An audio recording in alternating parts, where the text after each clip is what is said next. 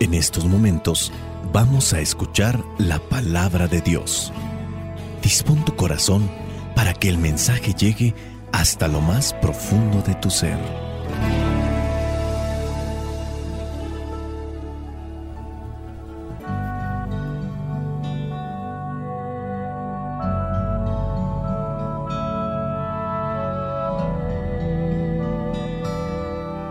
Lectura del Santo Evangelio según San Juan, capítulo 4, versículos del 5 al 42.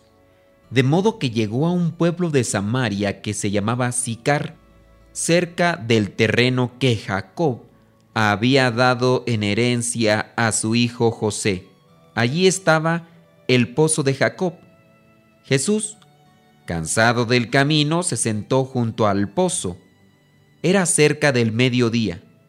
Los discípulos habían ido al pueblo a comprar algo de comer.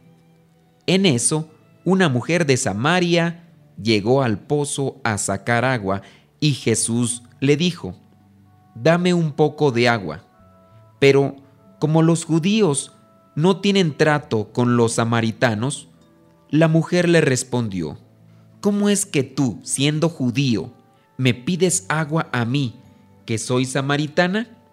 Jesús le contestó, si supieras lo que Dios da y quién es el que está pidiendo agua, tú le pedirías a Él y Él te daría agua viva. La mujer dijo, Señor, ni siquiera tienes con qué sacar el agua y el pozo es muy hondo. ¿De dónde vas a darme agua viva?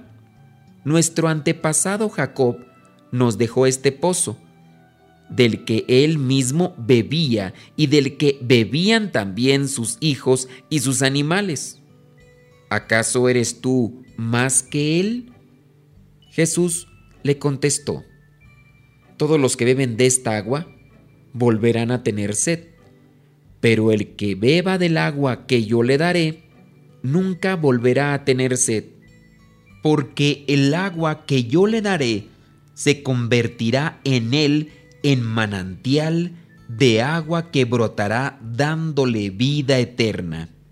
La mujer le dijo, Señor, dame de esa agua para que no vuelva yo a tener sed, ni tenga que venir aquí a sacar agua.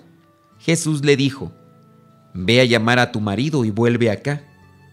La mujer le contestó, No tengo marido. Jesús le dijo, Bien dices que no tienes marido, porque has tenido cinco maridos, y el que ahora tienes no es tu marido. Es cierto lo que has dicho. Al oír esto, la mujer le dijo, Señor, ya veo que eres un profeta. Nuestros antepasados, los samaritanos, adoraban a Dios aquí, en este monte, pero ustedes los judíos dicen que Jerusalén es el lugar donde debemos adorarlo. Jesús le contestó, Créeme, mujer, que llega la hora en que ustedes adorarán al Padre sin tener que venir a este monte ni ir a Jerusalén. Ustedes no saben a quién adoran, pero nosotros sabemos a quién adoramos, pues la salvación viene de los judíos. Pero llega la hora, y es ahora mismo cuando los que de veras adoran al Padre lo harán de un modo verdadero, conforme al Espíritu de Dios, pues el Padre quiere que así lo hagan los que lo adoran. Dios es espíritu y los que lo adoran deben hacerlo de un modo verdadero, conforme al espíritu de Dios. La mujer le dijo, yo sé que va a venir el Mesías, es decir, el Cristo, y cuando Él venga, nos lo explicará todo. Jesús le dijo, ese soy yo, el mismo que habla contigo. En esto, Llegaron sus discípulos y se quedaron extrañados de que Jesús estuviera hablando con una mujer. Pero ninguno se atrevió a preguntarle qué quería o de qué estaba conversando con ella. la mujer dejó su cántaro y se fue al pueblo donde dijo a la gente, vengan a ver a un hombre que me ha dicho todo lo que he hecho. ¿No será el Mesías? Entonces salieron del pueblo y fueron a donde estaba Jesús. Mientras tanto, los discípulos le rogaban, Maestro, come algo. Pero él les dijo, Yo tengo una comida que ustedes no conocen.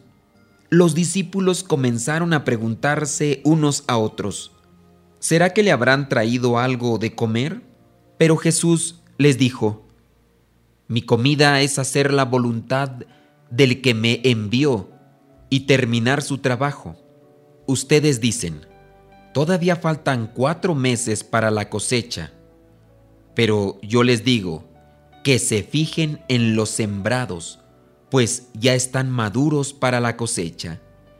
El que trabaja en la cosecha recibe su paga, y la cosecha que recoge es para vida eterna, para que tanto el que siembra como el que cosecha se alegren juntamente, pues bien dice el dicho, que unos siembran y otros cosechan, y yo los envié a ustedes a cosechar lo que no les costó ningún trabajo. Otros fueron los que trabajaron y ustedes son los que se han beneficiado del trabajo de ellos. Muchos de los habitantes de aquel pueblo de Samaria creyeron en Jesús por lo que les había asegurado la mujer. Me ha dicho todo lo que he hecho. Así que cuando los samaritanos llegaron, rogaron a Jesús que se quedara con ellos. Él se quedó allí dos días y muchos más creyeron al oír lo que él mismo decía.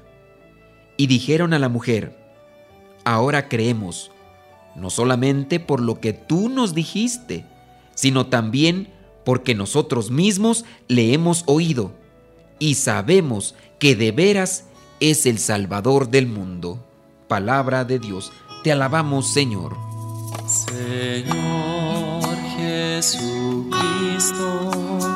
nuestro divino Salvador Gracias te damos por tu infinito amor. Te escuchamos en la palabra, te recibimos y adoramos en la Eucaristía, te servimos en los hermanos.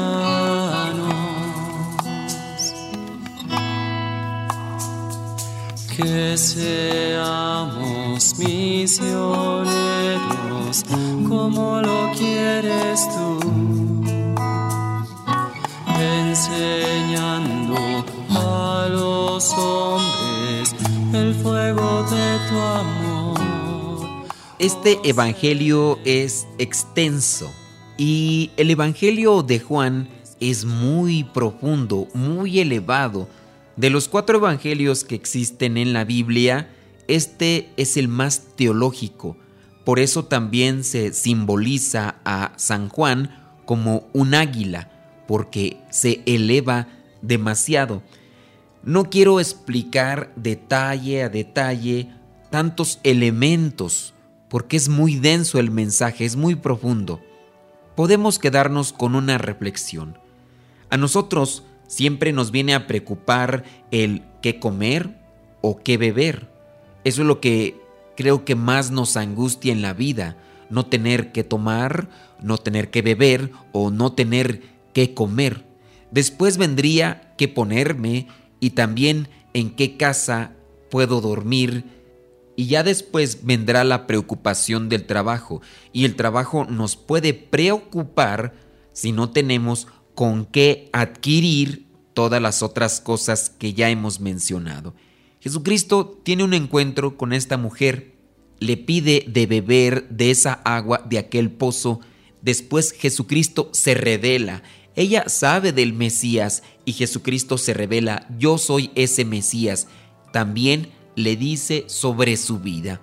Ella se encuentra conmocionada, tanto que deja ahí el cántaro, en aquel cántaro que tenía el agua y con el que estaba sacando el agua del pozo. Las cosas materiales ya no le han preocupado. Ha dejado ahí y se ha ido corriendo a anunciar que encontró a alguien que es el Mesías o que dice ser el Mesías. La gente del pueblo le cree y va al encuentro de Jesucristo. Cuando nosotros tenemos un encuentro con Jesucristo, pero de corazón a corazón, sabemos que sí, las cosas materiales son necesarias, no es que nosotros ya no comamos o que ya no necesitemos de las cosas materiales, pero ya no son lo principal. Ya no nos afanamos por querer tener dinero, tener comida o querer tener cosas materiales. Lo principal es estar en la búsqueda de Dios, porque eso nos da paz, eso sacia una sed espiritual que todos tenemos, la sed de la felicidad. Ansiamos la felicidad y el mundo se ha dedicado a engañarnos, a querernos decir que la felicidad se encuentra en los placeres, en los vicios, en las cosas materiales. El engañador que engañó a Adán y a Eva y que ha engañado a muchos más, se dedica a estar inventando una y mil cosas para que desviemos nuestra atención de la verdadera felicidad de Jesucristo. Él es la fuente de vida eterna, pero también es fuente de felicidad. Solamente en Él se puede experimentar la verdadera paz.